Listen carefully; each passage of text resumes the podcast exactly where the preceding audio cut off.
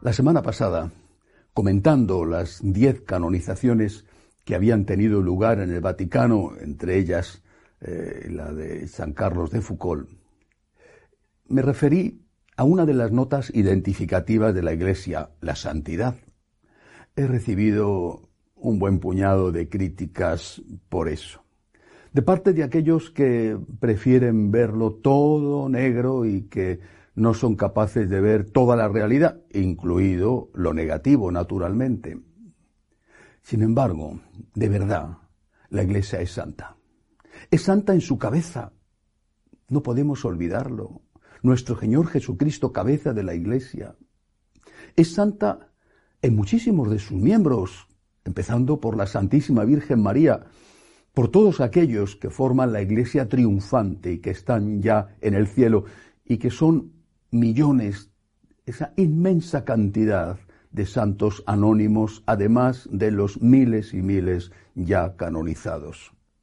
La iglesia es también la iglesia purgante, la de aquellos que, habiendo muerto en gracia de Dios, están en el purgatorio preparándose, purificándose para ir al cielo.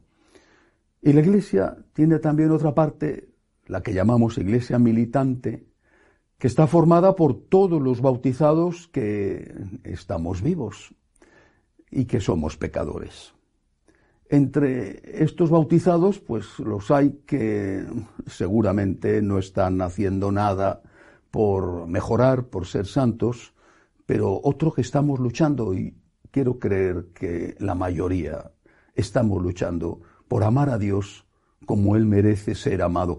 Esta iglesia que está aquí en la tierra, esta iglesia militante, es efectivamente una iglesia de pecadores donde hay malos ejemplos, pero donde también hay muy buenos ejemplos. De entre esos buenos ejemplos, merece la pena destacar algunos que en los medios de comunicación habitualmente silencian, y lo silencian porque solo se fijan en lo malo porque su objetivo no es defender la verdad, sino hacer daño a la Iglesia. Estos ejemplos merecen el calificativo de héroes. Hoy son héroes, nuestros héroes. Mañana probablemente serán santos. Por ejemplo, un héroe, el cardenal Zen, obispo emérito de Hong Kong. Esta semana ha vuelto a los tribunales chinos. Al salir sin saber todavía el resultado del juicio, ha celebrado misa y ha dicho algo que no debemos olvidar. El martirio es normal en nuestra iglesia. Lo dice alguien que está amenazado, lo dice alguien que pertenece a una iglesia perseguida.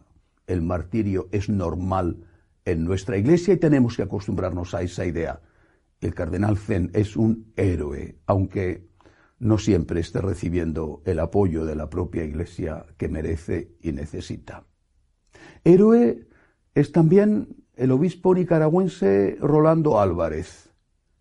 Ha empezado una huelga de hambre, reclamando la libertad religiosa en su país, en Nicaragua. El dictador sandinista ha cerrado la única televisión católica del país propiedad de la conferencia episcopal. El obispo se ha puesto en huelga de hambre porque está siendo amenazado incluso en su vida. Pero ¿a quién le importa lo que esté pasando en Nicaragua o lo que esté pasando en Venezuela o lo que esté pasando en Cuba con esas tres, entre otras, dictaduras comunistas tan terribles? Los medios de comunicación no informan de que hay un obispo en huelga de hambre. Si un cura hace una fechoría, que por desgracia existe, todos van a informar de eso si un obispo está defendiendo la libertad de su patria y de su iglesia y hace eso como la huelga de hambre que le puede costar la vida, de eso no se cuenta nada. Es un héroe.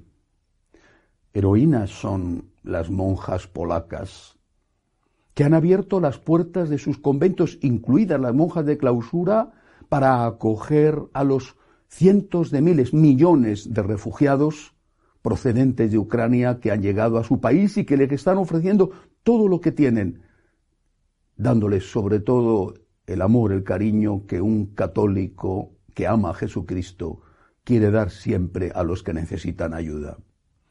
Héroes son también muchos sacerdotes africanos. Por ejemplo, los dos sacerdotes nigerianos que han sido secuestrados esta semana y que corren el riesgo de morir como otros sacerdotes que siguen secuestrados o como el que han matado los musulmanes esta semana en su país. Héroes son los laicos que pertenecen al foro de católicos alemanes, que se han reunido esta semana en Augsburgo y que han denunciado a sus obispos diciendo que no van a aceptar que los obispos, sus obispos, traicionen el depósito de la fe. Son héroes. En la Iglesia católica, en la Iglesia triunfante, hay muchos santos, pero aquí, en la tierra, en la Iglesia militante, hay muchos héroes. Quizá podríamos decir santos, pero el término se aplica solo a los difuntos, aunque quizá se podría aplicar a todo aquel que está en gracia de Dios. Así lo hace San Pablo, por ejemplo. Llamémosles héroes. Mañana posiblemente serán santos. Nos están dando un ejemplo. Nos están diciendo cómo hay que comportarse en la tierra para poder llegar un día, acogiéndonos a la misericordia divina, a la patria celestial, a vivir con Dios para siempre en el cielo. Estos héroes están luchando para ser fieles a Jesucristo, a veces con grandes dificultades incluso dentro de la propia iglesia. Estos héroes están luchando para ayudar a los pobres, están luchando por la libertad religiosa, están luchando para defender la vida, desde la concepción hasta la muerte natural. Estos héroes forman parte de nuestro pueblo. No podemos ignorarlos. Al contrario, tenemos que sentirnos orgullosos de ellos y tenemos que contar lo que están haciendo para no hacerle el juego a esos medios de comunicación que omiten, que no hablan de ellos y que en cambio se recrean en contar a todos la basura que por desgracia también existe. Estos héroes un día muy probablemente serán santos y nos acogeremos a su intercesión, rezaremos por ellos y les pediremos que ellos intercedan por nosotros. Quizá algún día tengamos que decir, Santo Obispo Zen, Obispo emérito de Hong Kong, ruega por nosotros. Hoy es un héroe, es un héroe, Monseñor Rolando Álvarez.